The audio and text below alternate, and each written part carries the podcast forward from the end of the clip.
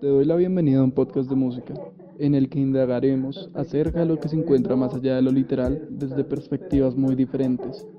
Junto con Tania Bermúdez y Steven Maecha, esto es Caligrama.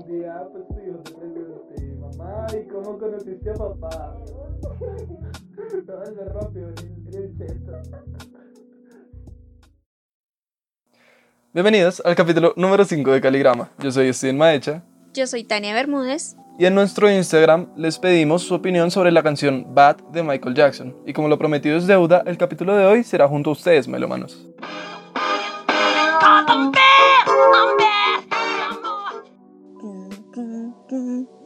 Bad fue coproducida por Quincy Jones y Michael Jackson. Este es el segundo sencillo del álbum Bad, que fue lanzado en el 87. El video musical fue dirigido por Martin Scorsese y ganó un Grammy al mejor arreglo para álbum. Hola Tania. Hola. y entonces, em, ¿tienes algo por decir de la canción? ¿Qué te parece? Así como a primeras. Eh, así de primeras, que es muy chévere. Me encantó el video musical y seguramente em, generó bastante impacto en la historia. Sí, por ahí escuché, creo que alguno lo va a decir, pero por ahí escuché que gracias a esta canción y pues a las que la siguieron, em, fue que salió esta moda de remangarse las, las mangas en las chaquetas y en los buzos y demás para parecer malo. malo cool. Malo, porque es cool. Porque es cool ser malo.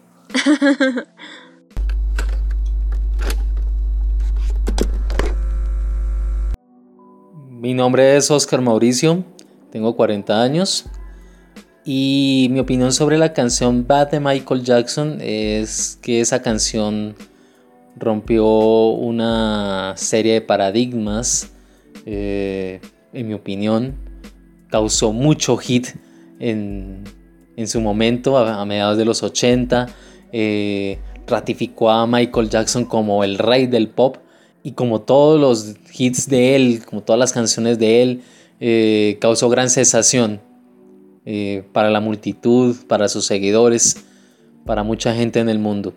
Esa es mi opinión. Ok, si te parece comienzo con el intro, ¿sí? Dale. Bad comienza con unos violines, unas trompetas y un teclado modificado que suena como una percusión, pero pues tiene altura. Suena un poco latoso y fuerte. Esta primera armonía es bien disonante. Hay que resaltar que la disonancia y los golpes, así como las improvisaciones al mejor estilo jazz, están muy presentes en esta canción. Hay algunos beats más rápidos también presentes en esta canción con bajo volumen. He de mencionar que conseguí un archivo con las 48 pistas que se utilizaron para grabar este, esta canción. Entonces, pues vamos a comenzar con la primera parte del intro, la apertura. Eh, en esta apertura escuchamos esta secuencia. Como ya lo dije, está compuesta por los metales, son estos. En este caso unas trompetas. Eh, también tenemos unas cuerdas que son violines y, chelos.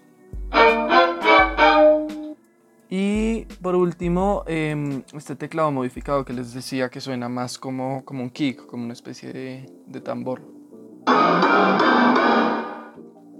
Ok, teniendo esta primera parte presente, eh, vamos a pasar con la, pues el intro intro, que se va generando a partir de eh, varias percusiones, una línea de bajo y una línea de, de teclado que pues es un armonizador, el cual lo que hace es modificar las notas que toca el bajo para generar armónicos que se van expandiendo a lo largo haciendo así una especie de armonía con base a estas notas pedales, por decir así.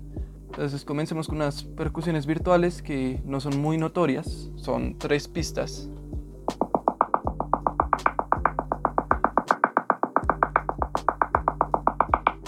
Lo que tienen estas percusiones es que se podría decir que es la misma percusión, pero puesta tres veces siendo una constante y otra con unos surcos que suben y bajan y la última con los mismos surcos pero en diferentes lugares para que se escuche como un constante cambio, ¿sí? Aquí pongo la que es más estable.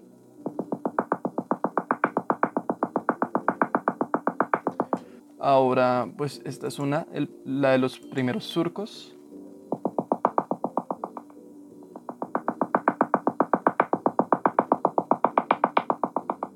Y acá está eh, los segundos surcos.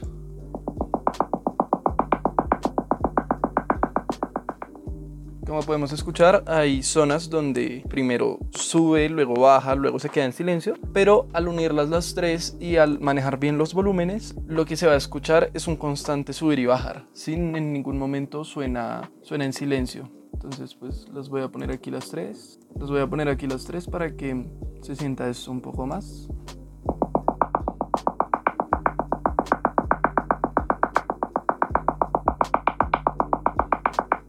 Aunque suena poco, es notorio el cambio de timbres en estos dos, haciendo que pues de esta sensación de estar subiendo y bajando. Otra cosa, las percusiones. Tania, ¿tú cuántas percusiones crees que hay en, en esta canción?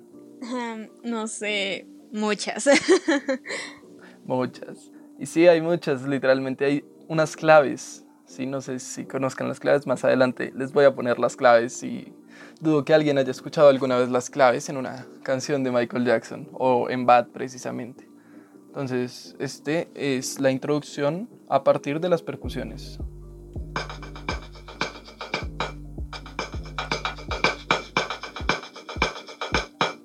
Ok, las percusiones se dividen en un bombo.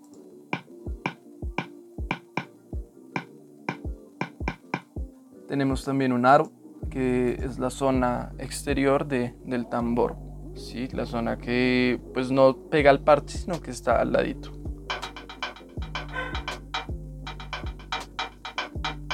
Esta zona se golpea con el cuerpo de la baqueta. También tenemos un hi-hat cerrado.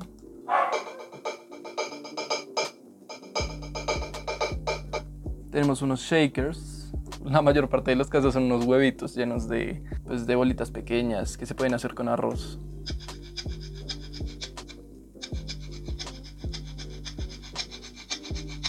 Bueno, en la primera parte sería algo así, el, el intro. Más adelante se pegan más percusiones. Y por último, pero más importante, eh, la línea de bajo. Tenemos la línea de bajo hecha por el bajo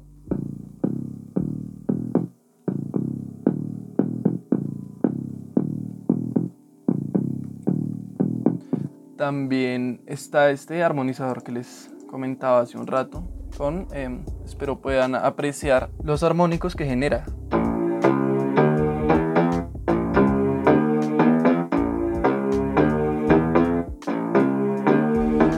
Estos armónicos son los que le dan el carácter definitivo de ese, por decirlo así, como colchón armónico que suelen tener casi todas las canciones, pero pues en esta canción no se encuentra. Entonces como que este colchón a veces suena por este armonizador de bajo. O también hay otras partes donde pues se van creando armonías dependiendo los diferentes instrumentos que se usan. Pero en sí este sería el intro.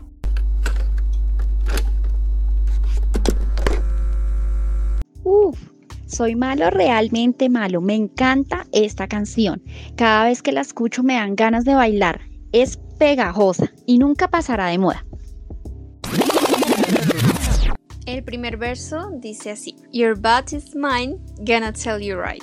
Tu trasero es mío, te voy a decir mm, bien o la verdad. Esta primera parte empieza de una vez con, con un golpe y es también muy interesante porque de hecho esta canción iba a ser en conjunto un dueto con Prince y Michael Jackson. Pero Prince simplemente al leer la primera línea dijo como no, porque él mismo dijo, ¿quién le va a cantar esto a quién? Yo no quiero que me lo canten a mí y apuesto que usted no quiere que se lo canten a usted. Entonces, ¿qué? y pues rechazó la oferta de este magnífico dueto. Pero eh, sí, es, es una forma de decir eh, como yo soy el jefe, ¿ok? Yo soy más, soy el mero mero, el más pro. Y sí, es, es también bien interesante lo Prince, porque, porque su orgullo no lo dejó cantar esta canción. Tal vez hubieran podido haber hecho algún otro arreglo o algo así, pero bueno, la canción tal y como es es genial. Creo que a Prince le faltaba escuchar un poco de reggaetón. sí, total. y bueno, continúa el verso diciendo, Just show your face in broad daylight. Broad daylight es en pleno día. Y entonces aquí dice, solo muestra tu cara o tu rostro a plena luz del día. I'm telling you on how I feel. Te estoy diciendo acerca de cómo me siento o sobre cómo me siento. Gonna hurt your mind. Voy a lastimar tu mente. Don't shoot to kill. No dispares a matar. Entonces, en esta partecita vemos que él no quiere lastimarlo físicamente, sino más bien probar un punto, probar que él es el pro, o sea, el, el malo. quiere probar ese punto y por eso dice, voy a lastimar tu mente y no dispares a matar. Entonces podemos ver el, ya lo que va la canción de una, o sea, el primer verso ya se entiende. y después sigue una parte bien interesante que es la palabra shamun, que en esta partecita lo dice dos veces. Y shamun es una forma de decir come on, o sea, ven o venga, pero no solamente eso, o sea, suena bien cool, pero también es como un tributo a la artista Mavis Staples, que es eh, una cantante, y ella utiliza esta palabra shamun en su canción I'll Take You There. Así que era como un tributo, un homenaje a esta artista. Y por eso él la utiliza en la canción. Y además que suena bien cool. y bueno, el verso sigue diciendo, lay it on me, alright. Como mm, lo pongo sobre mí o lo dejo sobre mí. Todo bien. alright. Todo bien. Todo bien. Todo bien. Todo está bien. Eh, dice, I'm giving you on count of three. Te estoy dando a la cuenta de tres o en cuenta de tres. To show your stuff para mostrar tus cosas. Or let it be. O déjalo ser. O déjalo ir. I'm telling you, just watch your mouth. Te estoy diciendo, solo aquí es interesante también porque watch your mouth sería literalmente como mirar tu boca, pero significa, es una expresión que es como cuidado, o sea, cuida lo que estás diciendo, ¿sí? De hecho, el, el phrasal verb watch out es cuidado, es tener cuidado. Entonces aquí es una expresión que se utiliza para decir como cuidadito con lo que estás diciendo. así como eh, estoy seguro de que preferirás no decirlo, así que ten cuidadito. Y el verso termina diciendo, I know your game, what you're about. Conozco tu juego, de qué se trata. ¿Sí? Ahí se acaba el, el, verso, entonces vemos todo el, el poder como de, de, superioridad, de yo soy el, el más pro, entonces ten, ten cuidado. Genial. Ok ya en la parte musical, eh, la percusión se maneja exactamente igual, el bajo, su armonizador y las percusiones virtuales tampoco cambian, pero en la percusión es donde les decía que entran pues, más instrumentos, en este caso entran unas palmas. También entran las mismas palmas pero con reverb, siendo un poco más saturadas. Y entran las claves dudo que alguien las haya escuchado en la canción. Ok, em, así con los sonidos sueltos no tiene como un porqué, no se entiende a qué se quiere llegar, pero digamos al unirlos con el bombo, por ejemplo, eh, ya coge más carácter.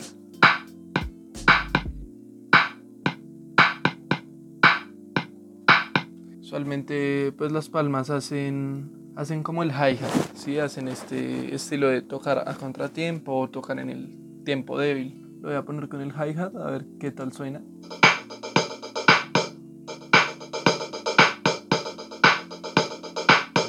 Aquí ya, ya lo tenemos muchísimo mejor ensamblado, ya se comprende para qué entran las palmas. Pasa lo mismo con las claves y las palmas con, con reverb. Al mismo tiempo entra una armonía digital, sí, o bueno, no sé qué tan digital haya sido en esa época, supongo que era un poco más análoga, pero es un teclado que imita voces, entonces suena así.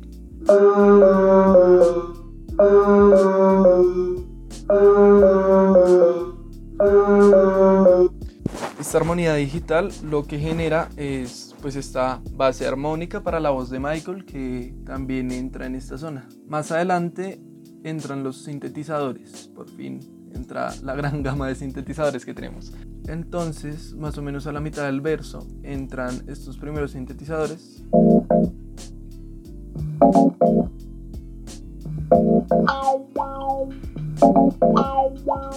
Como podemos darnos cuenta, esto es lo que le da su estilo característico como futurista ochentero, que pues encierra tanto este tipo de canciones. Entonces está este primero,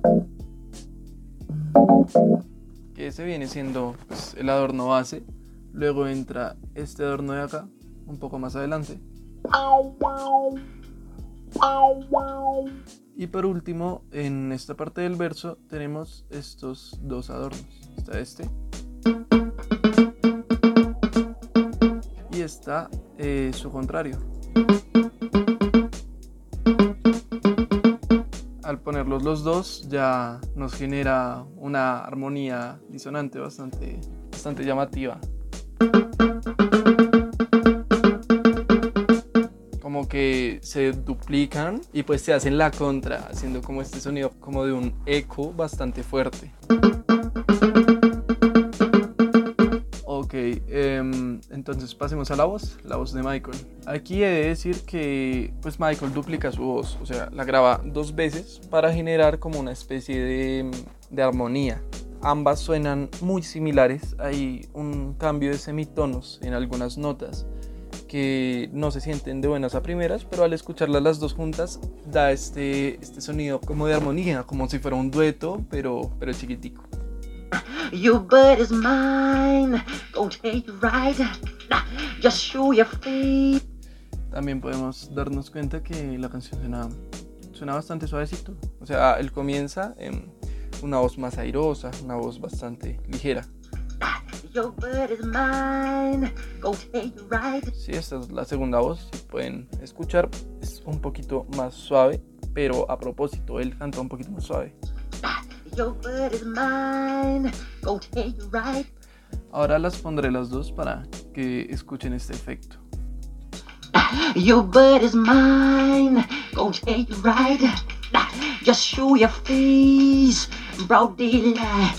Como podremos darnos cuenta, la magia aquí sucede en las notas que hacen diferentes. Es como que manejan las mismas notas en ciertas partes, pero cuando las cambian es cuando se siente de verdad el dueto. Sí, y suena súper genial. Suena cool, suena muy cool. Voy a hacer un intercalo entre esta voz principal, los arreglos y las dos al tiempo, para que pues se dé a entender mucho más, pero ya por si la canción habla sola.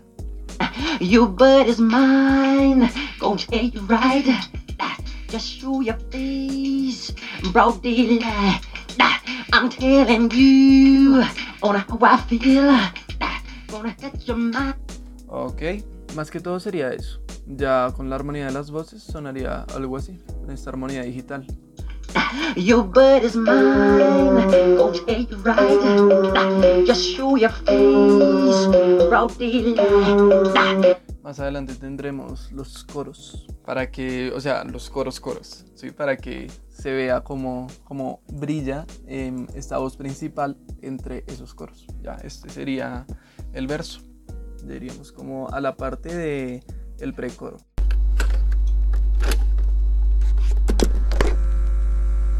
Hola, ¿qué tal? Mi nombre es Bresna Delgadillo y mi opinión frente al tema Bad de Michael Jackson es un tema atrevido, es un tema que sigue rompiendo los esquemas eh, de la música tradicional y de la producción tradicional donde el mismo Michael Jackson se reta a, hacer cosas cada vez más innovadoras y hasta el día de hoy eh, sigue teniendo repercusión y es un modelo para los artistas y para los productores. Bad es un tema que nos invita a, a ser eh, un poco agresivos, eh, que nos invita a salir un poco de, ese, de esa burbuja, porque estamos entrando en una edad eh, de preadolescencia eh, para los que nacimos eh, a finales de los años 70 o principios de los 80 estábamos en una edad donde estábamos creciendo y, esto nos parecía llamativo aparte de que bueno veníamos de, un tema anterior de Michael Jackson que, nos impactaba mucho y entonces cualquier cosa que sucedía con, Michael Jackson eh, era realmente llamativo Entonces en el precoro dice, well, they say the sky's the limit. Bueno, ellos dicen que el cielo es el límite. And to me that's really true. Y para mí eso es realmente cierto. But my friend, you have seen nothing. Pero mi amigo, tú no has visto nada. Y esta parte de aquí es interesante porque mm, en inglés, si, si lo tradujéramos justamente como dice, sería como em, you have seen nothing, sería como tú has visto nada. Pero en español eh, así no es, nosotros utilizamos un tipo de mm, doble negación más o menos que es you, eh, que es eh, tú no has visto nada, ¿sí? Entonces nosotros hacemos eso, para nosotros tiene mucho sentido y si lo, si lo dijéramos ah, como normalmente, tal vez no tendría tanto, pero sí, entonces en, en, esa pequeña diferencia se ve bastante cuando uno va a traducir del inglés al español o del español al inglés. Hay que tener muy presente eso. Y eh, después dice, just wait till I get through. Es decir, solo espera hasta que pase. Espera, espera, espera que pase. Ya vas a ver, ya vas a ver. Eh, por lo que antes le dijo, no has visto nada. Aún. ¿Sí? Y este es el, este es el precoro. Ok, ok ya visto de una parte más musical, este precoro pues mete otras cositas. Vamos a comenzar con la voz de Michael, que ya del precoro al coro no hace segunda voz, solo la voz principal.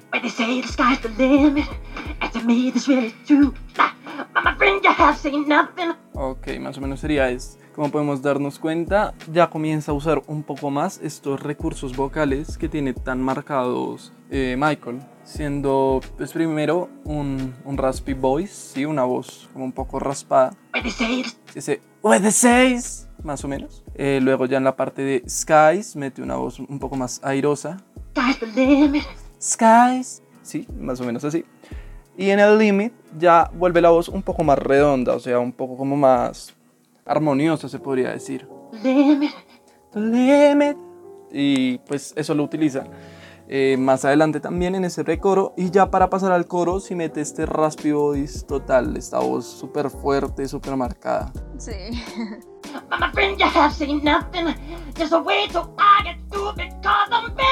Ahí tenemos pues el final del precoro y la entrada al coro. Ok, eh, pasemos a otra parte. El corte tiene un corte muy marcado tanto en el bajo como en el armonizador del mismo y eh, mete otros instrumentos incluyendo sintetizadores para hacer que este corte sea aún más espectacular por decir así. Entonces tenemos primero al bajo, lo voy a poner por acá.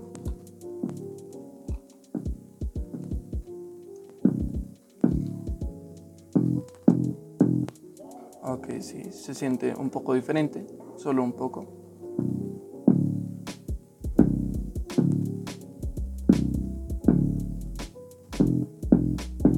Aquí ya no entra la armonía de las voces, solo se escucha esta zona. Y voy a poner el armonizador que hace pues un pequeño juego con esta palanquita de, de desafinarse, sí, como una desconexión por decir así.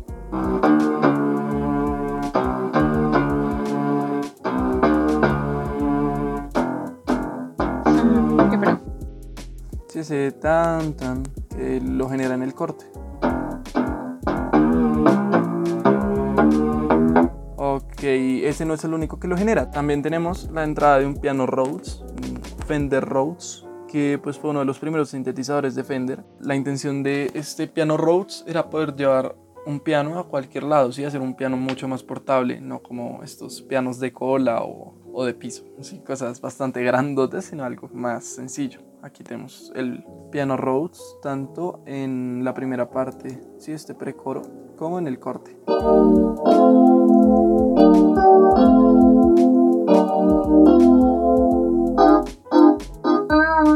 Como podemos ver, este también tiene esta palanquita como de, afinación para poder hacer cosas que pues, en un piano normal no se podrían hacer, ya que al ser eh, un instrumento, por decir así, como de golpes, sí es un instrumento de cuerdas, pero se golpean con martillos. eh, el piano no deja hacer pues desafinación, ¿sí? O lo tienes afinado o lo tienes desafinado, mientras que un instrumento de cuerdas o con la propia voz sí se puede desafinar eh, a propósito. Y pues esto es otra cosa que quieren, o bueno, que quisieron implementar en los sintetizadores y que como podemos ver fue espectacular y quedó muy bien. Tenemos una guitarra funky que aquí es la primera zona donde aparece en, en el corte. Cabe resaltar.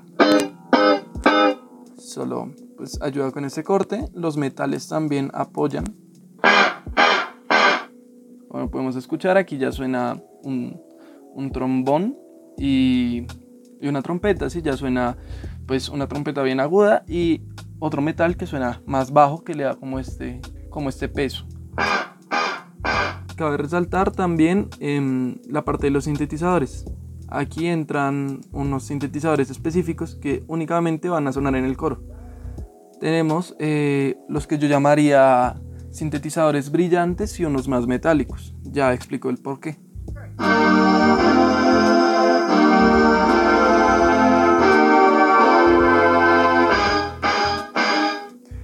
Ok, resulta que pues yo los separé eh, ya que estos que me suenan más brillantes tienen como este sentir como onírico, como más ligero, como más brillante literal. Es algo mucho más suave, mucho más bonito por decir así, como armónico, que es como se le suele decir, como más armonioso.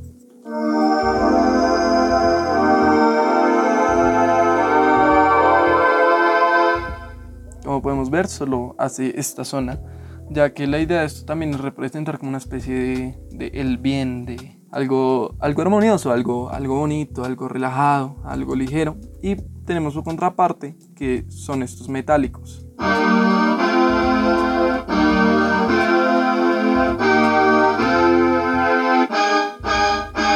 Como podemos ver, estos metálicos, además de tener ese final abrupto que tienen, con disonancia, lo que hacen es parecerse un poco más a, las trompetas, ¿sí? De ahí viene pues el, el, metálico. De ahí viene como, una, como un ligero parecido que tienen con, con las trompetas y los metales, ¿sí? Esta familia de los metales. Y este es el precoro.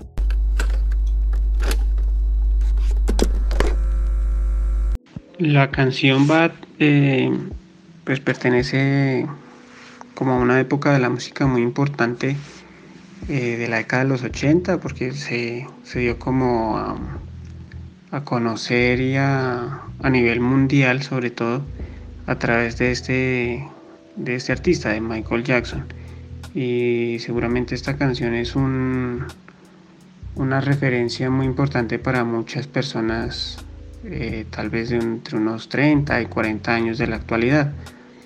Mm, y todo esto debido como a la, al impacto eh, que genera, por ejemplo, en ese entonces, que una canción saliera, pero también el video de la misma, ¿no? Entonces, como que se volvía moda mucho de lo que en el video se presentara. Por ejemplo, eh, los jeans ajustados, eh, de colores oscuros con tenis blancos o gorras, eh, aún el cabello largo en algunos hombres, como la rudeza. Y pues eh, sea como sea, Michael Jackson es un, un representante muy, muy, muy destacado, muy importante, con muchos eh, logros, características y por lo tanto pues todo lo que hiciera en ese entonces y pues aún 30 años después eh, es como un, como un sello, ¿no? Como una, una marca para, para, las personas y para la como para el consumo de la música pop. Este coro, pues en el coro tenemos como primero me gustaría resaltar eh, el cambio de, del bajo.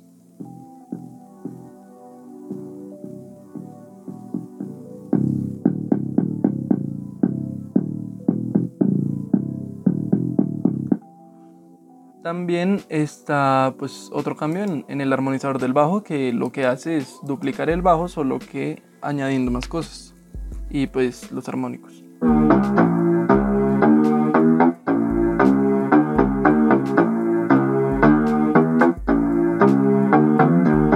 Ok, hay unos sintetizadores que aparecen únicamente en el coro. ¿Sí? Unos sintetizadores que se toman del verso, pero de toda la familia de sintetizadores que teníamos en el verso, solo estos suenan en el coro.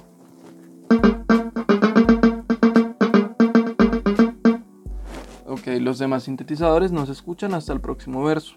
Tenemos las cuerdas, una familia de cuerdas que incluye violines y chelos.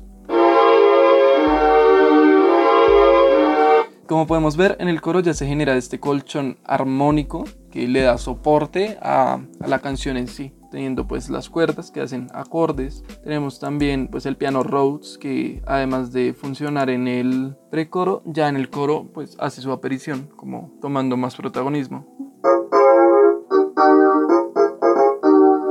Le da un poco más de peso a este colchón armónico que generan las cuerdas y a los coristas que van a sonar acá.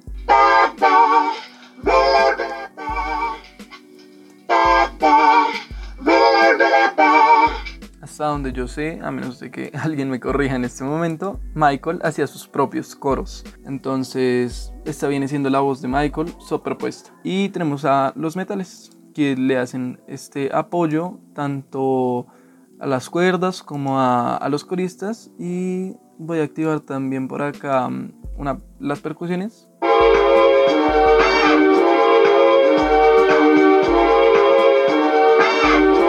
Ok, ya que escuchamos estos metales, pasamos a la voz de Michael, que es como lo más importante de la canción.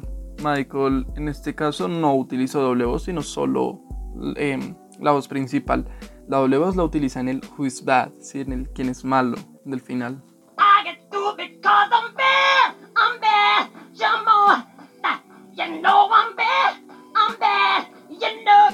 Una cosa que me gustaría mencionar es que hay una parte donde el apoyo de, de los coristas da, por decir así, esta sensación de inmersión en, en, el coro, que es en el final, que supongo ustedes nunca han escuchado a, Michael de esta manera.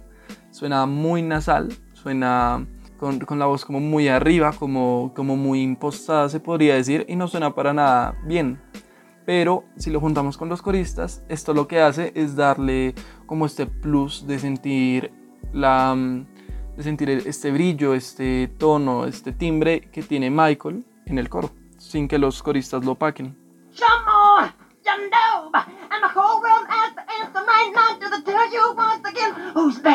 Sí, este... Que como lo podemos escuchar está muy... Como muy nasal, muy de nariz. Sí. Como, como cuando uno imita voces. Y el Bad eh, sí le hace este, este doble. Entonces voy a ponerlo acá, las dos voces. Who's bad? Who's bad? Como podemos escucharle a este, este sentir como más profundo. Sí. Voy a poner la parte, esta como nasal que hace Michael con eh, los coristas. And the whole world has to answer right now just to tell you once again who's bad. Sí, sí se entiende un poquito mejor a lo que se quiere llegar. Sí. Y ya eso sería todo por el coro. Y en la letra del coro podemos escuchar Because I'm bad, I'm bad, porque soy malo, soy malo. Shamoon, otra vez, vamos o venga. Really, really bad, malo, realmente malo. You know I'm bad, sabes que soy malo. I'm bad, soy malo, you know it, lo sabes. Really, really bad, realmente, realmente malo. you know I'm bad, sabes que soy malo. I'm bad, soy malo. Shamoon, vamos. You know, lo sabes. Tú sabes, really, really bad, realmente, realmente malo. And the, ah, bueno, acá ya cambia. And the whole world has to answer right now. Y todo el mundo tiene que responder ahora. Just to tell you once again, solo para decírtelo una vez más, who's bad? ¿Quién es malo? ¿Quién es malo? sí, siempre que escucho, no sé por qué, pero pienso como cuando uno consiente a un perrito o algo así. ¿Quién es malo? ¿Quién es malo? Pero sí. Y bueno, una parte importante es mencionar que la palabra bad significa así, malo, pero en este sentido es como, eh, o en este contexto, es como el, el, el, cool, o sea, soy, soy, soy cool, soy un pro, soy el más genial de todos, ¿sí? Soy el más perrón aquí. Ajá. Entonces es, es como ese sentido. Y también, sí, sí, es, le, le da como ese sentido a, a la palabra malo.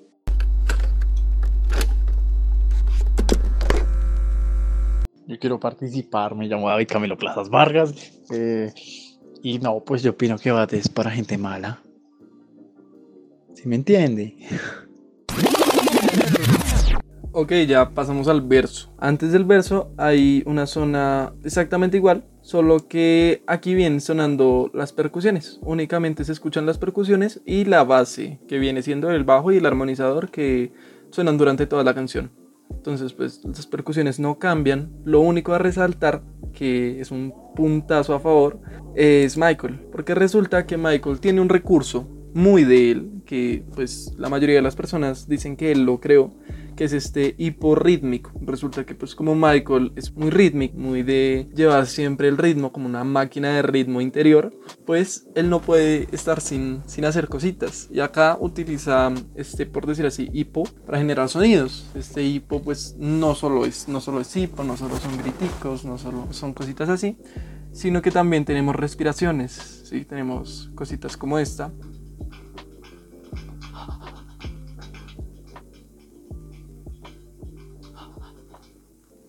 Ese, ese. Sí. De hecho, también lo acompañas como un. Más o menos. Entonces, pues tenemos varios gritos que, que se escuchan durante todo el tiempo, varios hipos, varias cositas así muy a resaltar. Si lo juntamos con las percusiones, ya coge muchísimo más sentido.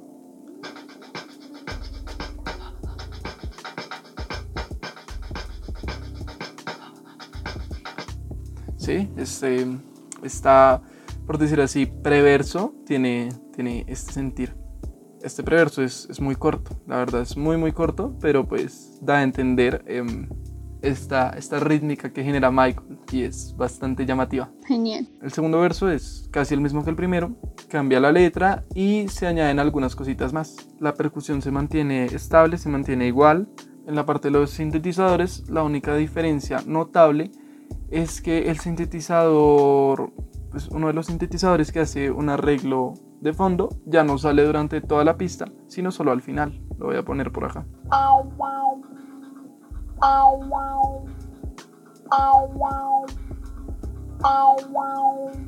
Eso es todo lo que hace ese sintetizador en, en, el verso, mientras que en el primer verso sí estaba presente durante todo el verso. Otra cosa a resaltar es que por fin tenemos la entrada de, de esta guitarra funky que, que, tanto nos gusta de la canción, que le da ese estilo, ese estilo super funky, ese estilo muy disco.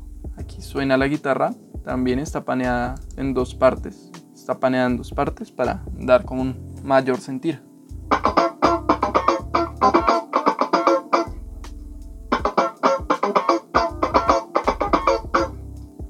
Sí, o sea, además del paneo está el hecho este de que se, se toca dos veces, se hace la misma grabación dos veces para que al duplicarla, o sea, poner una encima de otra o ponerlas en un oído o en el otro, da este sentido como de estéreo, como estar escuchándolo eh, directamente.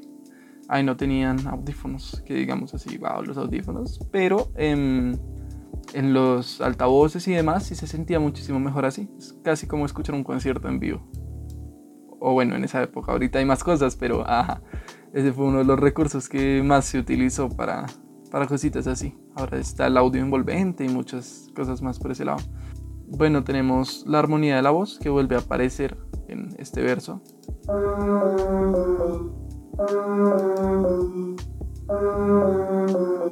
Y ya, eso sería todo por el verso. Voy a poner la voz de Michael. Word is out, you're doing wrong. Gonna you up. Aquí hay otra cosita, hace algunos adornos en la parte final, que pues al final del programa vamos a poner un análisis ya de la voz de Michael. Pero por el momento sí sería como mirar eso, que al principio comienza bastante como airoso, bastante suave y luego ya le da como este, este raspado característico y termina con un con una, por decir así, como pequeña escalita, ¿sí? con un melisma para adornar. Word is out, you're doing wrong. Gonna lock you up. Y ya, este sería todo por el verso. Entonces en el segundo verso eh, bueno, ya lo escuchamos un poquito, ¿no? Y lo que dice es the word is out, la palabra ha salido o está fuera. You're doing it wrong, lo estás haciendo mal. Gonna lock you up, voy a encerrarte. Lock up es encerrar, entonces lock you up, encerrarte. Before too long, en poco tiempo. Your lying eyes, tus ojos mentirosos. Gonna tell you right, te voy a decir bien o te voy a decir la verdad. So listen up, así que escucha. Don't make a fight. No hagas una pelea o no pelees. Your talk is cheap, tu habla o tu charla es barata. You're not a man, no eres un hombre. You're throwing stones, estás tirando piedras. To hide your hands, para esconder tus manos. En esta última parte, ahí se, básicamente le está diciendo cobarde a la otra persona, porque tu habla es barata. You're not a man, no eres un hombre. Y le está diciendo que prefiere tirar piedras antes de, como por decirlo así, pelear con sus manos o, o dar el golpe con su mano, con su puño. fuerte, fuerte. sí. Sí, entonces sí le está diciendo como eres un cobarde porque no te atreves. O sea, solo habla. Eso es pura. ¿Cómo es que dicen? ¿Cómo se dice? ¿Tú qué sabes? Es pura cháchara. Pura cháchara. Bueno, está bien, pura cháchara. Estaba pensando en otra cosa, pero. Sí, o ¿qué otro se podría decir? Pura cháchara, pura. Algo así como esos de dientes para afuera. Eso, eso era lo que estaba buscando. De dientes para afuera, Ok. exacto. Y sí, entonces a eso se refiere este segundo verso.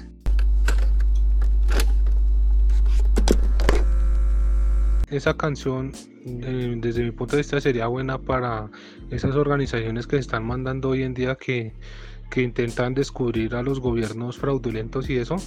Esa podría, podría servir para eso. Pero pues la idea no es esa, ¿no? La idea es que no, no se incite tampoco tanto al odio.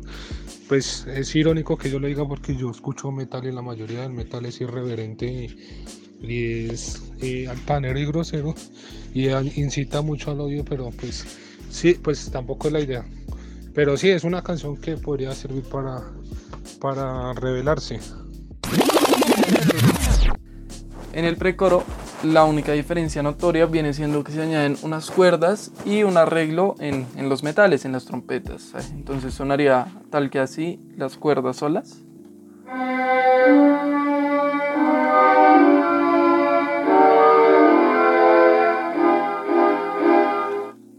Y las trompetas vendrían haciendo este adornito chiquito. Ok, sí, esas son las trompetas con las cuerdas. Las trompetas solas hacen este adorno. Es lo único notorio. De resto, todo el precoro es igual.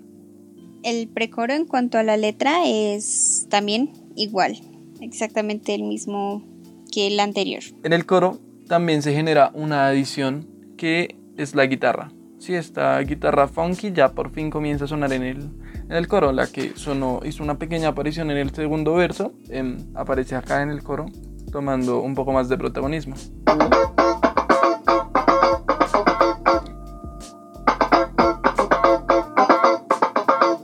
Ah, que no es pegadiza.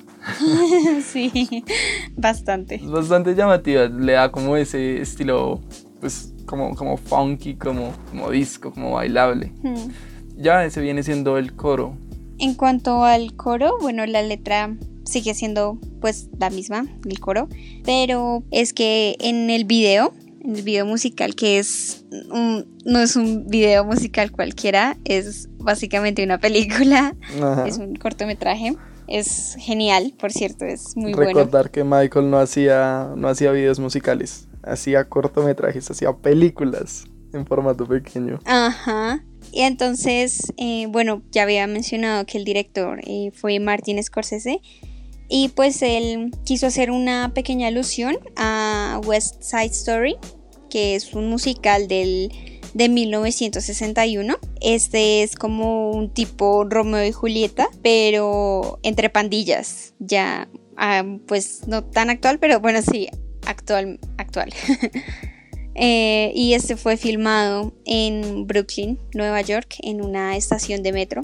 Eh, bueno, no todo el video, sino más bien lo de la parte musical. Y era perfecto el, la estación de metro porque daba el espacio ideal para toda la coreografía. Entonces eh, a Michael le encantó y allí se filmó la parte musical del cortometraje.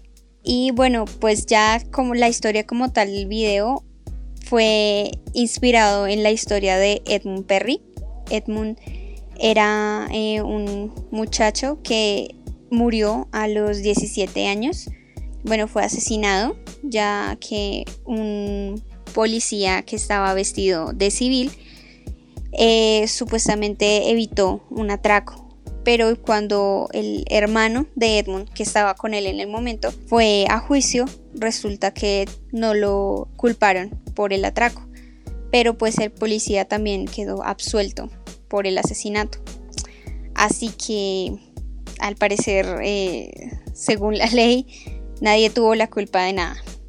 Pero bueno, nosotros... Sí, se murió solo nada pasó. Sí, eso, eso fue apenas dos años antes de que se estrenara el disco. Y pues sí, es, es bien triste esta historia, ¿no? O sea, y el, lo peor de todo es que este chico era igual que en el video. Él era un gran estudiante, y había podido entrar a un, a un buen colegio, a una buena escuela y se, se, enfrentaba básicamente a la misma situación. Volvió una vez de su, de su escuela para un, unas vacaciones y tenía que enfrentarse a esta situación de ¿qué hago? ¿Sigo con mis estudios? Eh, ¿Continúo? Porque al parecer él, era un estudiante bastante destacado. ¿O volver em, a las calles? A, las, sí, a, las calles con, sus amigos eh, de allá. Michael interpretó, por decirlo así, a Edmund también se veía enfrentado a esta situación y al final en el video él no muere, pero pues sí se, le hace alusión a, Edmund por esta parte. Es bien actual. Bien actual. O sea, para su momento fue actual y para este momento es también. Lo sigue siendo lamentablemente. Hemos cambiado mucho, pero pues, ¿qué se le hace al final? Quien tiene la razón por parte de la jurisdicción es pues estos estos agentes de la ley. Pero sí, o sea, como podemos ver, no, no es para nada nuevo. Es algo que lleva presente y quién sabe hasta cuándo seguirá presente. Exacto. Y es que el racismo es, ah, digamos, en, en, Estados Unidos se ve por la parte del, eh, sobre todo de los blancos y los negros, también por la parte de eh, los indígenas y los latinos. Y acá nosotros también tenemos problema con eso, ¿no? Eh, muchas veces, eh, incluso en nuestro mismo país, o sea, personas que viven en nuestro país. Sí, pues igual el país es bastante variado. Exacto. Es bastante variado, tenemos muchísimas culturas que se manejan dentro de Colombia. Otra cosa también, no, y es que también se nota mucho este por decir así, como exceso de autoridad. En sí se ve mucho esto, esta toma, esto, esto que pasó, pues en estas épocas de, de mini revoluciones, de los paros a nivel nacional y cosas así, en cómo pues mueren muchachos que únicamente están apoyando solo por estar ahí y pues como la justicia no hace nada. Sí, eso sí es verdad, pero bueno. bueno. Sí. Y por lo menos, por ejemplo, esta canción em, nos deja eh, hablar del tema, ¿no? Sí, sí, también. Es una excusa. Sí.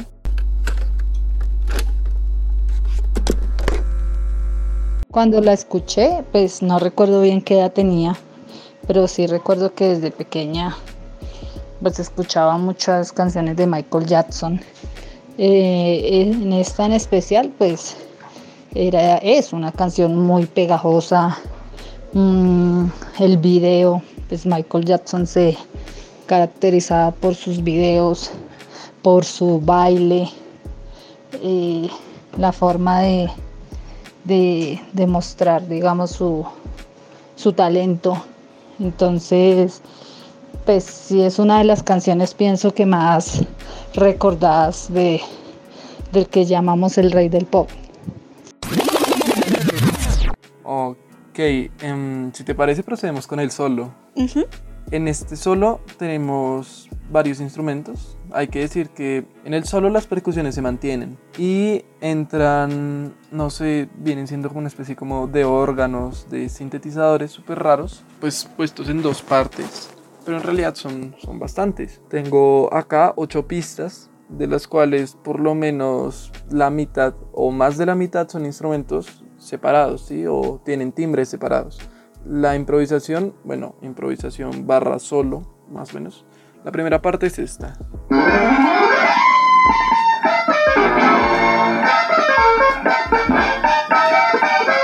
Ok, y la segunda parte es esta de acá. Suena un poquito después. Y la idea es como que se contraste con la primera.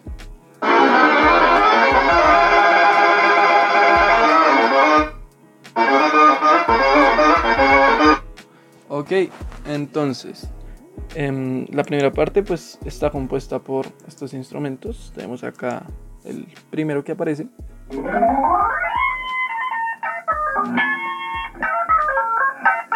Como podemos ver está como suena como una guitarra así. Le bajaron los brillos y quedó como en una frecuencia media y baja. Suena como un poco ahogada, es como lo más llamativo. Tenemos esta segunda.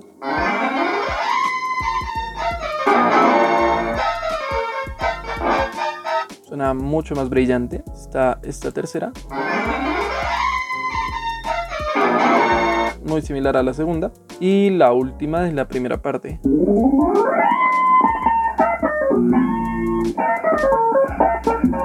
Como podemos ver en esta, se resaltan solo los bajos y una que otra frecuencia media, pero lo importante es eso, solo los bajos. Ok, ya la segunda, tenemos la primera parte, es esta.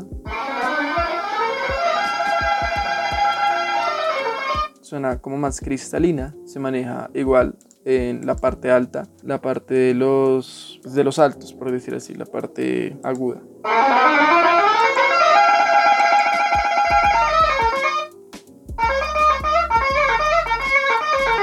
Muy similar a, la que mostré de la primera parte, esta segunda, segunda sección, por decir así.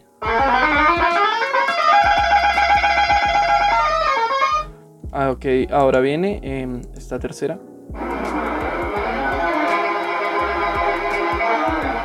Aquí podemos ver que esta tercera, esta tercera pista está muy distorsionada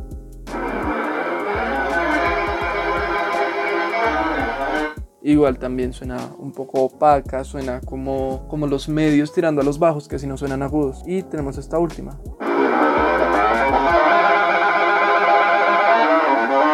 Que igual es la misma, con la misma distorsión, solo que aquí sí se escuchan los medios, aquí los medios son mucho más presentes que en la anterior. Ya pues está completa, por decir así, em, tiene dos partes. Está esa primera y está la improvisación es largota. No la pongo toda por...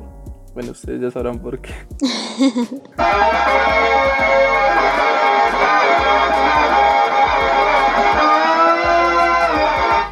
ok, esa es la improvisación. Es una parte bastante, bastante bella, bastante llamativa que viene haciendo de solo. Tenemos un acompañamiento con guitarra funky en esta zona también.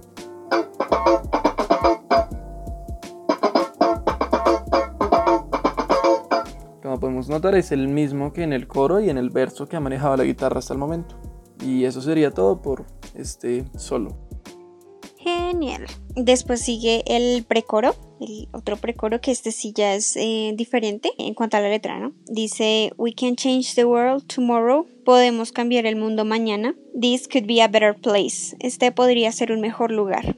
If you don't like what I'm saying, si no te gusta lo que estoy diciendo, then won't slap my face. Entonces no me des una cachetada o no me cachetes. ok, ok. Eh, en estas dos ah, últimas frasecitas es como un si no te gusta lo que te estoy diciendo, bueno, realmente no me importa. es como tengo la razón, ok. Es como pues te jodes. Sí, sí, sí. Este precoro complementa muy bien con toda la canción y sobre todo, por ejemplo, con la parte del coro del final que dice y todo el mundo tiene que responder ahora, justo ahora, solo para decírtelo una vez más, quién es malo. Y entonces si lo complementamos con, el, con este precoro, vemos que mm, eh, a lo que va más que todo la canción, ¿no? Como por decirlo así, eh, todo el mundo tiene que responder justo ahora. Ya podemos, o sea, lo podemos ver de una manera muy diferente, eh, ya que ya no es quién, es quién es malo, quién es cool, sino el, el resto del mundo. Les pregunto, ¿quién es malo? Porque está este estereotipo, racismo que veíamos ahorita de que si, si se es una persona de color, si se es negro, entonces es malo, es malo para, para el resto de las personas. Entonces eh, allí se complementa mucho. Entonces, ¿quién es malo? Y, el, y después el, en el precoro dice, este, nosotros podíamos, podríamos cambiar el mundo mañana y este podría ser un mejor lugar. Simplemente respondiendo a esa pregunta. Uy, fuerte. Fuertes declaraciones de parte de Michael. sí. Pero sí, es, es bien chévere esto, como, como quiere demostrar lo que está pensando. Me parece genial. Ok, ok. En la parte musical es, es muy similar. Es muy similar y ya pues, pasaríamos al, al otro, que es como el que cambia.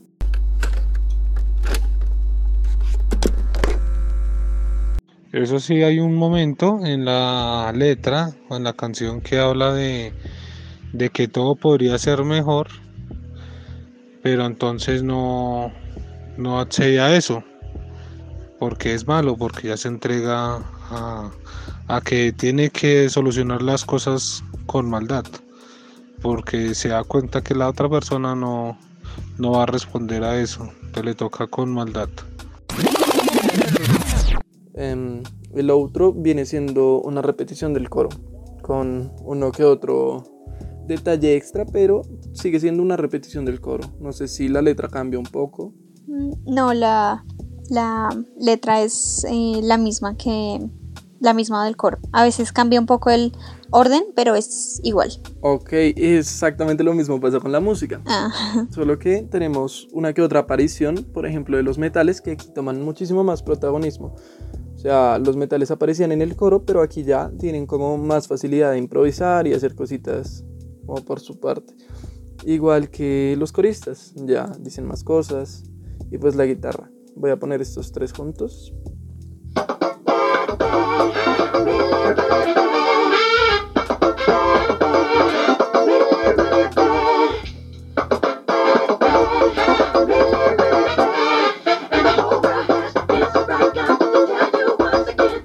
Como podemos notar es muy disco. Sí.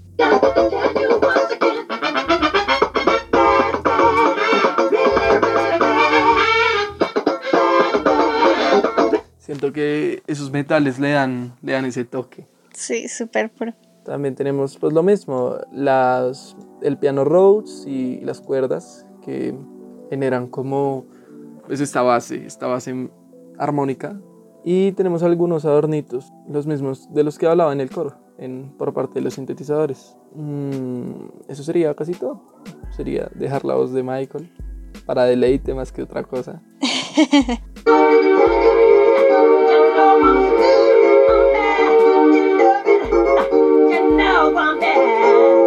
Estas pequeñas variaciones que hacía Michael en este coro al final, daba pues este sentir así de, de, chico cool, pero como con disco, como con... Sí, es como que todo va sumando.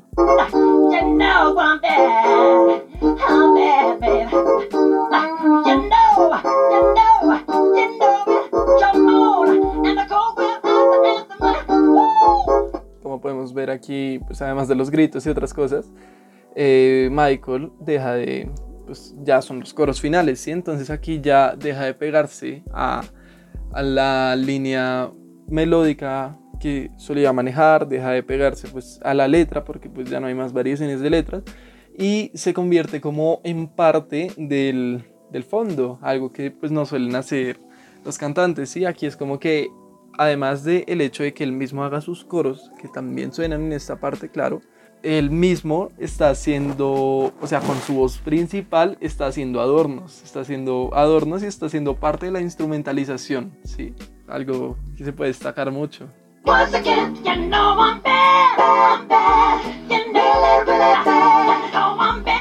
Sí, cositas así. Ya juntando más partes, tiene como este sentir. Y ahora con los metales, pues es que eso suena de locos. Sí.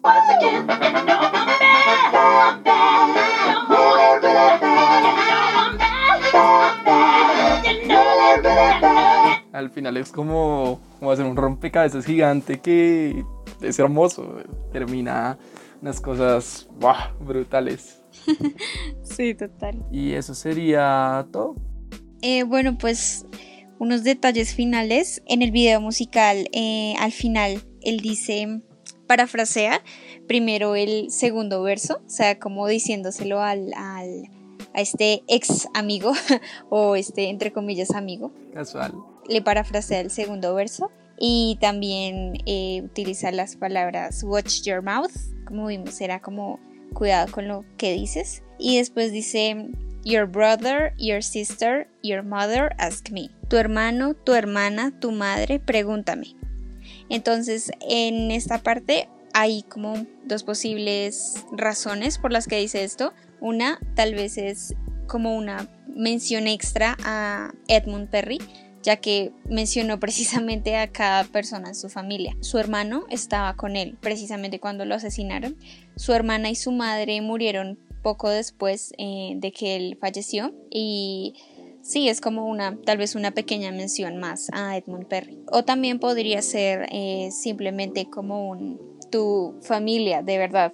¿Quieres esto como para ellos? Pregúntame, ¿en serio quieres esto? Entonces, eh, sí, es como ese, ese pequeño detalle del, del final del el cortometraje. Esta partecita a veces la, la cantaba en algunos eh, versiones, en algunas versiones en vivo. Y sí, Ok, ok. Al final, muy buena canción. Sí, uf, buenísima. es muy, muy buena. Y es que no solo esta canción, sino también su álbum Bad, eh, pues el, este álbum no, no llegó a superar a, a Thriller, eh, que era lo que precisamente Michael quería, pero de todas maneras, eh, o sea, Michael con no solo este álbum, sino con toda su música, básicamente eh, hizo crecer a toda una generación. O sea, definió una generación, era la palabra.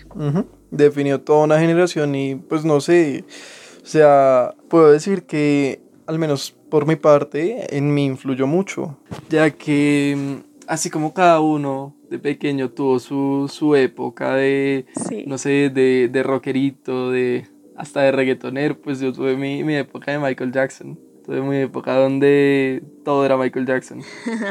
Y, y fue muy cool. O sea, lastimosamente no, no estuve en la época de auge, no pude estar pues cuando los muchachos eh, sonaban esto a todo volumen, sí. O, o los que no tenían, eh, tenían que ir y, y mirar en las tiendas y, y hacer como el amague de que vamos a comprar el disco solo para que nos lo dejen escuchar.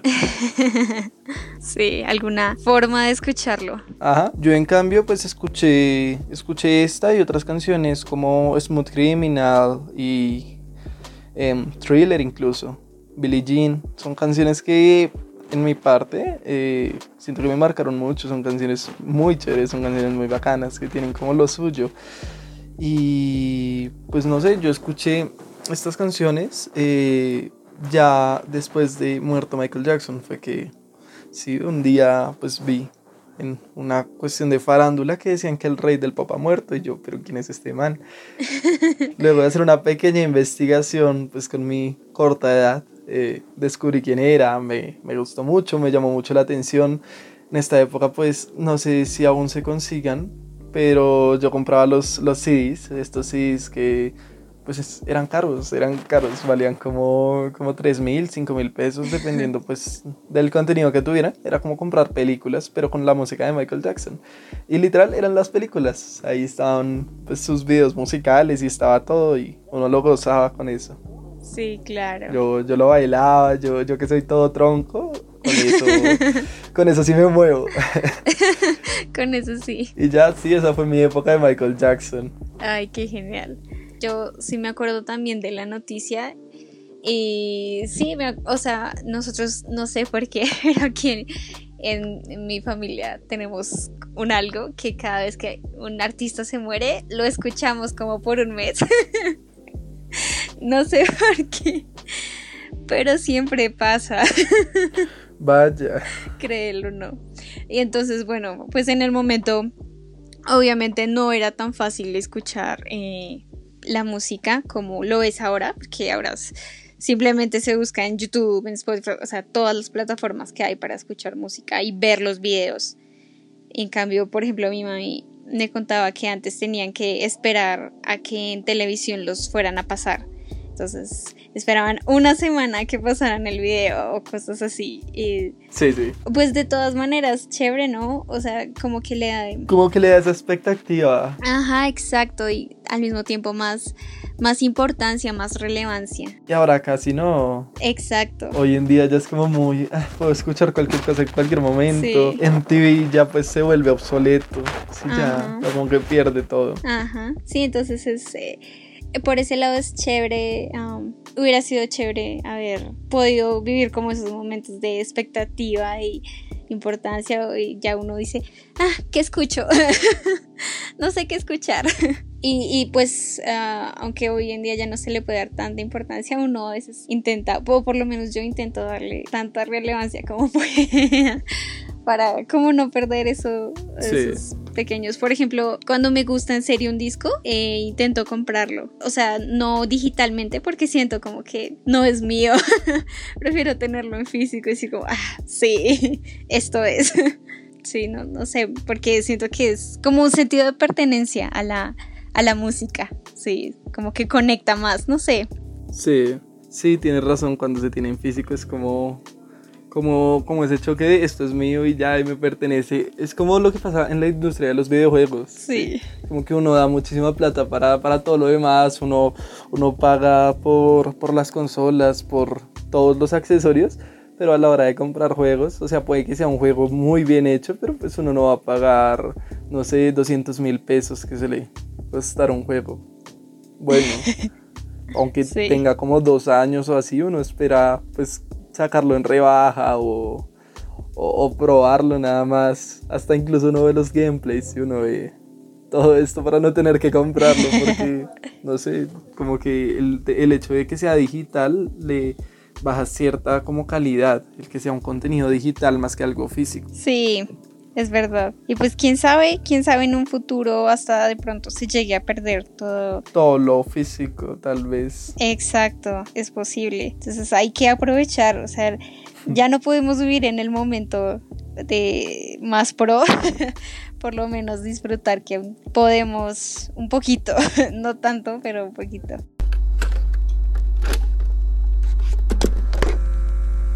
Yo esta música la empecé a escuchar más o menos en el año de 1992. Pues en ese tiempo no había como, como la tecnología que hay ahorita, que uno podía escuchar música de, de toda parte del mundo. No habían como canales de música, no había como esa cultura de la música internacional. Era muy difícil escuchar esa música entre esos cantantes internacionales. Se escuchaban, sí, pero muy pocos los conocidos, como Michael Jackson y todos esos géneros así, el rock and roll. Eh, para uno escuchar esa música, había una emisora en FM que se llamaba 88.9, La Superestación, y la dirigía un, locutor que se llama El Capi. No sé si todavía existe ese hombre o, o, o ya esté viejito. Y en el periódico, no me acuerdo si era el tiempo en el espectador, todos los viernes salía como una o dos hojas que se llamaban las, páginas del rock. Ahí daban eh, información de todos sus cantantes, canciones, salían fotos y eso. Eh, esta canción Bad no era, era un clásico que, que llaman uno o una canción de la vieja guardia que dicen por ahí. Bad no era tan sonada como lo era Billie Jean, Bad Hit y Thriller, que esas canciones sí eran más, las escuchaba uno más frecuente. Bad casi, casi no se escuchaba. Si uno quería escuchar esas canciones, eh, iba a las tiendas de música y eso era en LP, que era un disco, un disco grandote que le vendían a uno y ahí en ese LP venían por ahí cinco canciones por un lado y cinco por el otro y dependiendo el, el éxito que salía. Eh, esas, ese LP yo me acuerdo que distinguía porque salía como un graffiti que decía Bat. Eh, ahí en ese tiempo fue cuando la gente escuchaba las canciones o veía los videos y entonces fue cuando empezaron a salir las chaquetas, el, como él se vestía. Salieron las chaquetas, las correas, la gente se colocaba el guante en la mano. Eh, se vestía como tomaban la moda y, la sacaban. La sacaban como en versión de ellos. Fue cuando los grafiteros empezaban a escribir en las, paredes Bad, pero no era tan, tan clásica o sonada como era la de Billie Jeans, la de Bad Hit y la de Thriller. Eh, la de la de Billie Jeans también salió, tomaban mucho la moda de ellos, tomaba mucho la moda de Michael Jackson que él sacaba. Salió la moda del zapato blanco con negro, el pantalón negro de cuero, que ya luego fue cuando los salseros empezaron también a, a ponerse los zapatos blancos con negro y salía la moda también. Copiaban mucho la moda de la canción o de ese tiempo. La de Bad Kid eh, se copiaban lo mismo de la moda. De la moda. Eh, los hombres imitaban mucho. Usted por ahí de vez en cuando ve uno un hombre con una pluma en la oreja. Eso cuando salió esa moda todo el mundo andaba con eso. Se fue cuando también empezó a salir la chaqueta de cuero roja, también fue moda. Cada canción que salía y, y la tenían seis meses, dependiendo del éxito eh, la mantenían en, carteleras y la gente pues se copiaba de esas modas y salía vestidos como Michael Jackson. Lo feo de esas canciones, la de la de Bad por lo menos, la de la de y era que promovían mucho a las pandillas a usar navajas. Fue cuando los adolescentes andaban con, con navajas lo que le llamaban, andaban con una patecabra o con navajas automáticas. El que ya tenía una navaja automática era como el, el, líder de la banda, porque esas navajas automáticas eran finas, costosas y eran muy grandes. Y quien la tenía demostraba poderío, o sea, quien tenía la navaja automática era como el, el líder de la, de, de, la pandilla. Y se agarraban a navaja, hacían corrillos a punta de navaja. Entonces ahí, de ahí fue donde se, se copiaban mucho también los muchachos para hacer eso. La de thriller, esa sí es, era un clásico de octubre. En todo el mes de octubre de Halloween, todos los niños se disfrazaban de los personajes de la canción de Michael Jackson de thriller. Se disfrazaban como Michael Jackson, como la, como la muchacha, como los, como los muertos, como el lobo. Todos se disfrazaban de ellos. Y en las tiendas de video eh, había de tiempo estaba Blockbuster, pero eso era solamente en el norte. Pero entonces no, uno en el sur no, no tenía pues esas facilidades. Y ya eran las eh, películas en VHS, era un formato más avanzado.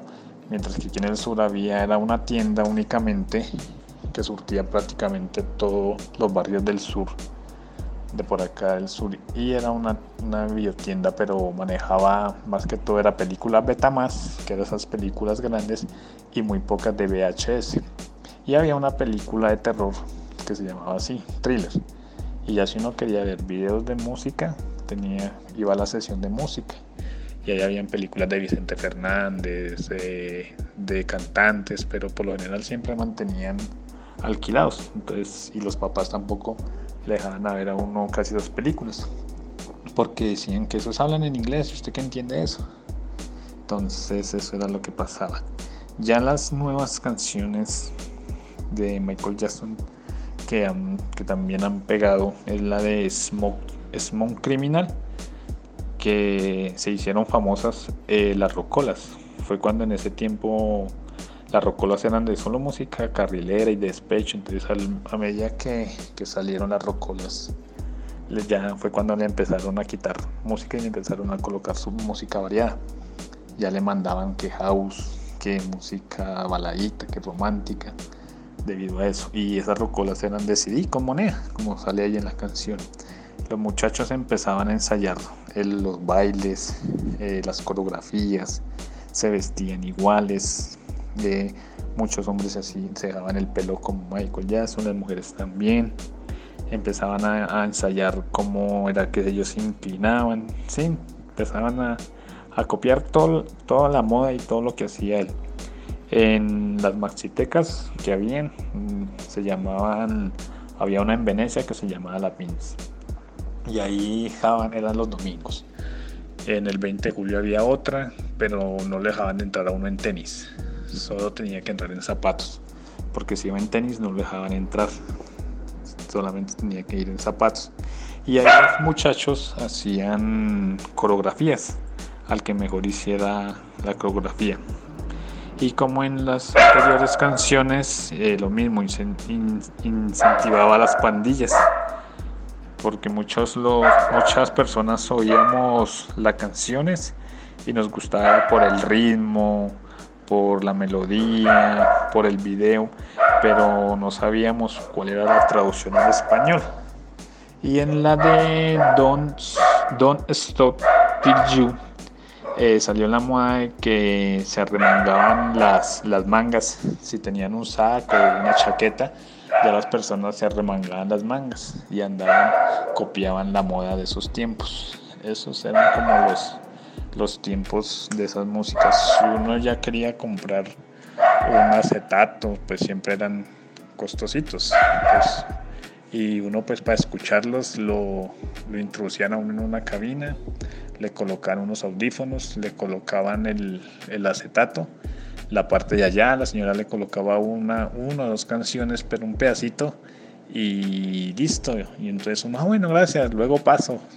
Y, así era como la forma de que uno los podía ver o escuchar. Por ahí todavía se consiguen por la séptima en, por la séptima, por la carrera 19 con calle séptima, se consiguen todavía tiendas donde venden eh, acetatos de Michael Jackson con todos los, los álbumes.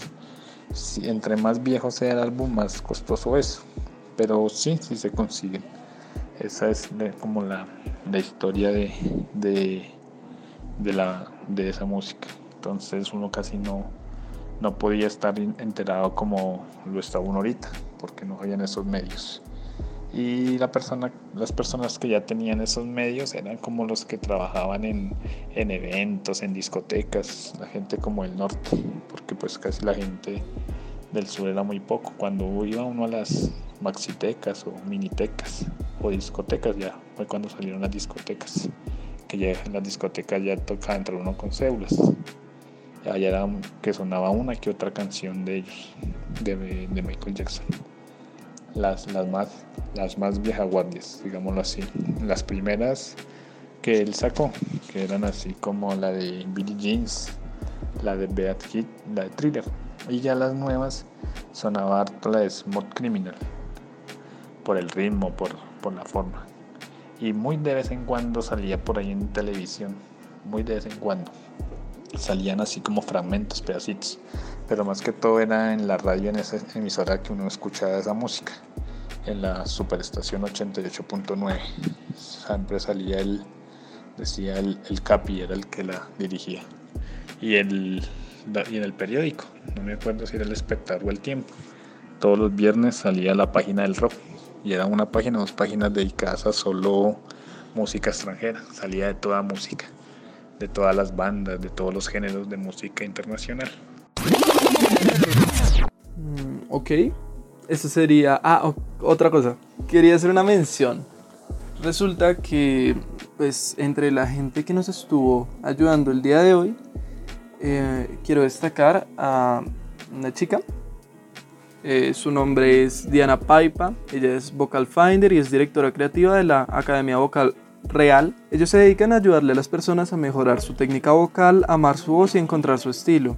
aquí en la emisora vamos a dejar ligados por aquí o por el grupo de Facebook eh, sus enlaces, tanto el Instagram de, de Real como pues su YouTube, su Facebook. Eh, también tienen una cosita bastante chévere que es un grupo en el cual es gratuito, es una comunidad donde cada semana eh, ella llega, ella deja ejercicios, deja cositas para pues, que puedan ver, para que puedan seguir y así sucesivamente. Y ya eso sería todo. Aquí en cualquier momento va a estar apareciendo eh, el análisis vocal que hace Diana a, a la voz de Michael Jackson. Un análisis bien pro. Un análisis bien pro. sí.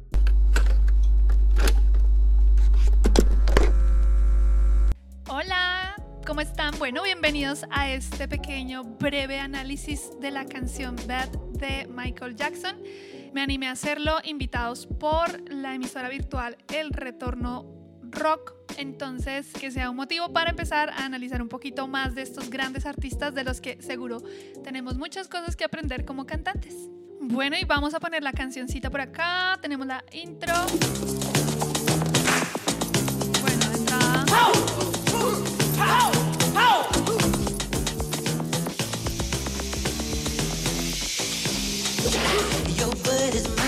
Bueno, súper interesante entrada, no solamente la voz, sino la parte instrumental ya es un hit total, absolutamente, porque esa, esa línea del bajo está brutal. Ok, y nos vamos a fijar eh, inicialmente en Michael Jackson, entonces eh, vamos a analizar primero que todo eh, un poquito sobre el, el rango de su voz, o sea, dónde arranca el cantando.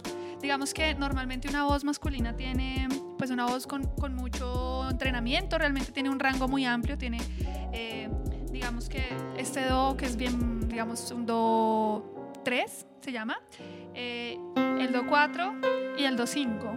Entonces Michael Jackson arranca cantando esta canción en el do 4, lo cual ya de entrada es, digamos que la zona es media, no es tan grave, no es tan por allá en sus graves, sino realmente ya en un registro medio. Igual eso es muy característico de la voz de él porque pues eh, digamos que su voz es más hacia lo que llama uno una tesitura de tenor, que tiene una facilidad para, para los agudos, digamos una facilidad, y también una ligereza, un color brillante, ligero en esos agudos, que, que pues que él resalta obviamente en sus canciones, ¿no?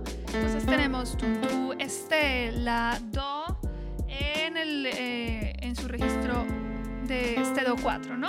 Estamos en la menor. Eso es el, más o menos hablando del rango un poquito de él, aunque yo sé que él tiene un rango muchísimo más, más, más extenso, que veremos más adelante que él incluso eh, usa la octava, ya que tenemos por aquí un pianito que les estoy mostrando. Eh, también tiene la, usa este, agudos que ya son, eh, por ejemplo, la octava 5. Él los usa cuando hace mucho ese ¡Woo! ¡Woo! ¡Woo! ¿Cierto? Muy de ese, también muy característico de él, ¿no? Vamos a escuchar un poquito.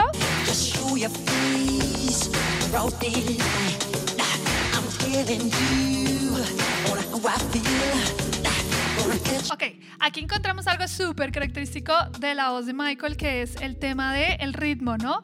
Está súper claro que él tiene el ritmo en sus venas, en sus labios, en su corazón, totalmente. Y lo marca mucho con estos ah, que vemos muy seguido.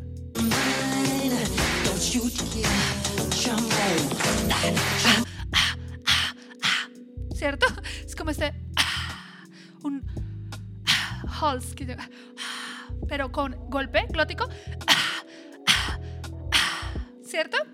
Y lo importante es dónde lo usa, cómo lo usa. Y bueno, está clara la influencia, digamos, funky que trae él, digamos, de, de acentuar. eh, bueno, el ritmo obviamente en esta canción está en cuatro cuartos. Un, dos, tres, cuatro. Un, dos, tres, cuatro. Y se siente mucho, digamos que no es que marquen el uno, dos, ah, cuatro, un. Imagínense si yo marcara en el uno, ah, me volví como un pasillo, no sé, una cosa rara ahí.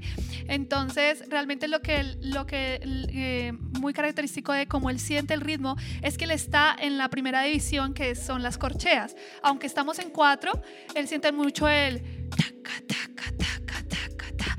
Y de hecho me atrevería a decir que siente mucho más el taca, taca, taca, taca, taca, taca, taca, taca, taca, taca, taca, taca, taca, taca, taca, taca. Siente el taca, taca. eh, la, la segunda división, las semicorcheas, porque eso es muy característico del, del, del funk, ¿no? Como sentir esa segunda división. Ah. Y es importante marcar que, que él todo el tiempo los tiene, aunque la, aunque la melodía no sea, digamos, no sea, no sea, él la está sintiendo. You know I move, I move, o sea, tiene que sentir ese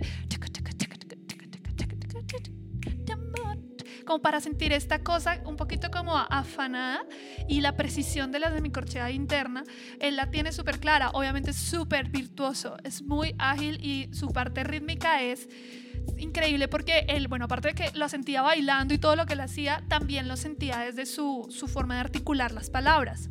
Entonces, aquí vemos, por ejemplo, que para que nos fijemos que él siempre hace estos en las corcheas, o sea, en el, en el contratiempo, la corchea que es sea, un, dos, tres, cuatro, un, dos, tres, es la negra. Ahora la, semi- la corchea sería un, ah, tres. Va a hacerla todo el tiempo en, con- en contratiempo para que la podamos sentir. Un, ah, ah, ah, ah, ah, ah, ah, ¿cierto? Un, ah, ah. O sea, se da el pulso y él siente el, ah. Y en- creo que en la estrofa lo hizo, si no estoy mal, en, en los- en el tercer pulso siempre lo hacía al contratiempo. A ver.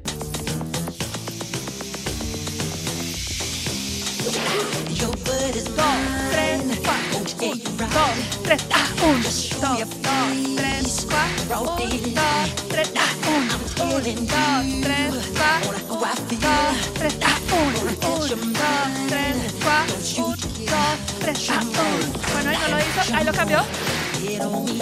Como. Ahí los cambió para darle un contraste chévere. Está claro que siente bastante el contratiempo ahí y eso genera además como esta sensación de, de, de fuerza, ¿no? Como de que hay algo más allá que quiere decir. Y ahí viene otra cosa súper interesante que vamos a escuchar. Vamos a poner a andar un poquito la canción.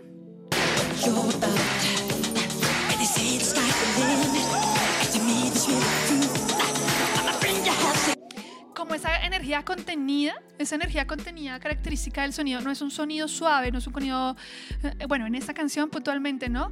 Eh, em, a ver, no sé qué estará diciendo ahí, vamos a ver si lo vuelvo a poner, pero eh, quiero resaltar que está haciendo como, digamos, no es todo el volumen, digamos, está en un volumen suave o medio, no está como toda la voz ahí, no, pero se siente muy tenso porque articula mucho el ritmo, vocaliza bastante marcadas las palabras, casi como si las palabras hubieran sido eh, creadas como si fuera un ritmo de batería, o sea, buscó las palabras que fueran más crocantes y la forma en la que él articula hace que se acentúe muchísimo, muchísimo la, eh, el ritmo. Eh, y vamos a ver que no es que tenga tanta dinámica casi como si estuviera ahí. ¿Cierto? Como muy, muy, muy ahí como contenido. Está en su registro medio todavía. Está aquí todavía en la, en la octava con la que empezó. Ahí está. Ahí está todavía en esa octava. Y empiezas como a marcar con algunos acentos ya hacia el- que él tiene como este este growl, este ronquito muy que lo empieza a marcar con algunas palabras y eso se apoya mucho con la forma en que él vocaliza y va como mostrando la intención de lo que está diciendo, ¿no? I'm a brink, o sea, es como este, I'm a brink, I'm a brink, ¿cierto? Mm, eh, estoy inventando porque no tengo el oído tan desarrollado para saber qué palabras está diciendo, pero ahí fue súper claro, por ejemplo, que lo dijo. I'm a you have nothing. Así, súper crocante. Ahí ya fue como, mira todo el ritmo que tengo y mira cómo lo acentúo con todo lo que tengo. Y acá hace algo maravilloso que es que ah, sube a la octava, ah, a la octava de la canción. Mira mi rango, mira mi rango, o sea, si creíste que estas notas eran agudas, llora porque mira ahora como subo de fácil a un do 5, como si fuera cualquier cosa, ¿sí? Que eso es bastante agudo, pero los chicos que están estudiando canto lo pueden eh, decir y lo hace con voz absolutamente abierta, plena. No, nunca pierde la intensidad de las palabras. De hecho, eso es un color muy característico, muy importante para lograr esos agudos, que él aprovecha la apertura de la boca así como más horizontal. No así como bed, a bed, ah, que sería muy gracioso, sino de las muelas, you know I'm I'm bad. Y está súper comprimida la voz por, por ese ronquito que él sabe manejar, ¿cierto? Esa, esa, esa, eh, como ritmo, esa intención. Es muy importante la intención por la que él lo está haciendo. Y ahí se le ve en la boca como ahora. Ahí hace un co- más corte, you know I'm bad. Más corto, bad, ¿cierto? Más cortico, no, you know I'm bad, I'm bad. No, sino you know I'm bad. Corto, pero sigue sintiendo el ritmo, miren. You know I'm bad. Y esa es larga. Y la otra es you know I'm bad. I'm bad. Sí, you know I'm bad. Y de hecho hace ahí algo que es un yodeling, que es ay, estos dejes que hacemos de cambio de registro, pero lo hace dentro del ritmo. You know I'm bad, bad, Obviamente a mí no me suena para nada como Michael Jackson, me suena como una campesinita santanderiana o algo así. pero bueno, you know I'm bad, you know I'm bad. Es un yodeling. You know I'm bad, I'm bad. Y otra vez bad. ¿Sí? súper interesante esos recursos que sigue usando para acentuar el ritmo y la, fuerza ¿no? en el rock ahí. El ronquito.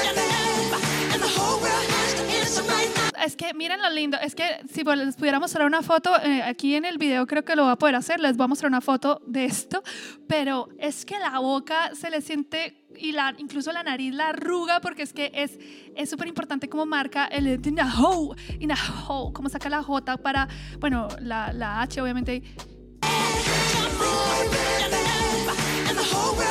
In a hole, in a hole, in a hole. Esta sensación del, del, del, del, del muy gospelero, ese, esa J súper profunda, como para dar este color oscuro y seguir acentuando el ritmo, porque creo que la música de él está súper fundamentada en el ritmo realmente. In a hole, you know I'm bad. Ah, es whole como, como completo, ¿no? In, the- in a hole. No puede ser, si yo era in a hole, in a, in a hole, in a hole. Digamos, in a whole world, no. In a whole world, whole. In a whole world, in a whole world has to. Y ahí empieza el ritmo. In a whole world, to answer right now. No sé, answer right now. Y pone así la, arruga la naricita. Answer right now, just tell you now. To answer that. ¿Sí? O sea, no sé qué está diciendo, pero. Who's bad? Y otra vez, who's bad? Como si fuera ritmo. Y otra vez, y el, ¿cierto? Un juego totalmente entre el ritmo y los colores eh, marcados de la, de la intención que, que él quiere transmitir con esta, con esta canción y en general un recurso muy, muy importante en el estilo de Michael Jackson. Ya para terminar y ya no alargar mucho este video, también no olvidemos algunos colores súper, súper importantes que él usa, como la voz de cabeza que les contaba. ¡Bú! ¡Bú! ¡Bú! Esas expresiones como de bostezaditas de la U. Creo que siempre las usa, probablemente aquí también. Ahí estaba el dejecito, este campesino que les dije. Ahí volví a hacerlo. Creo que salió mejor. You know I'm bad, I'm bad, bad, I'm bad. Bueno, algo así.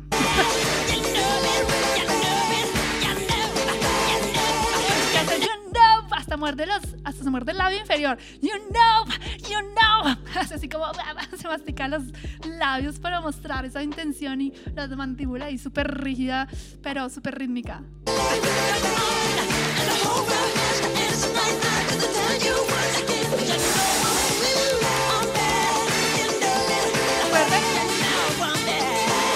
bueno, You Know I'm Bad. Primera vez que hace un adorno, que realmente no, no es que haga mucho, pero You Know I'm Bad. Pero ahí, ya que estamos en esto, les va a ayudar ahí a ver qué escalita usan.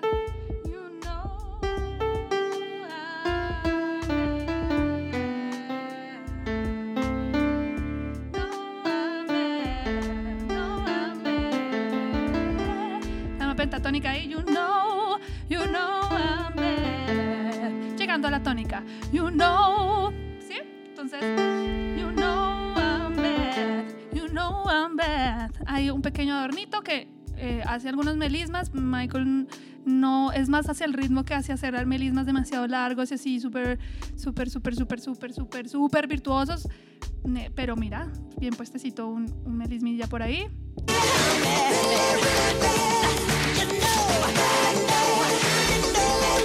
Ahí creo que alcanza a hacer un poquito, pero no lo acentúen tanto. You know, no, no, you know. Esa es la, como si fuera cualquier cosa. You know. Es bien bastante agudo.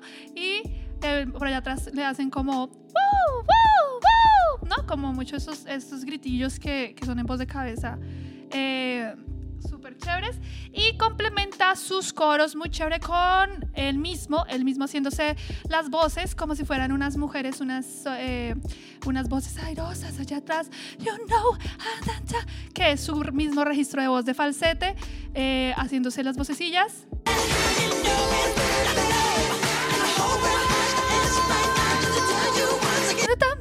Ahí se siente, ¿no? Ahí están en do. En este, en este agudo, como si fuera mi voz, o sea, una mujer.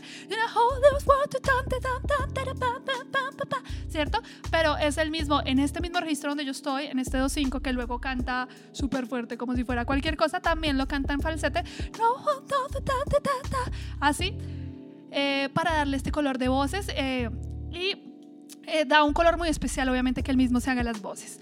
Bueno, este fue mi pequeño, un poquito más larguillo eh, análisis de la, de la voz de Michael Jackson en la canción Bad.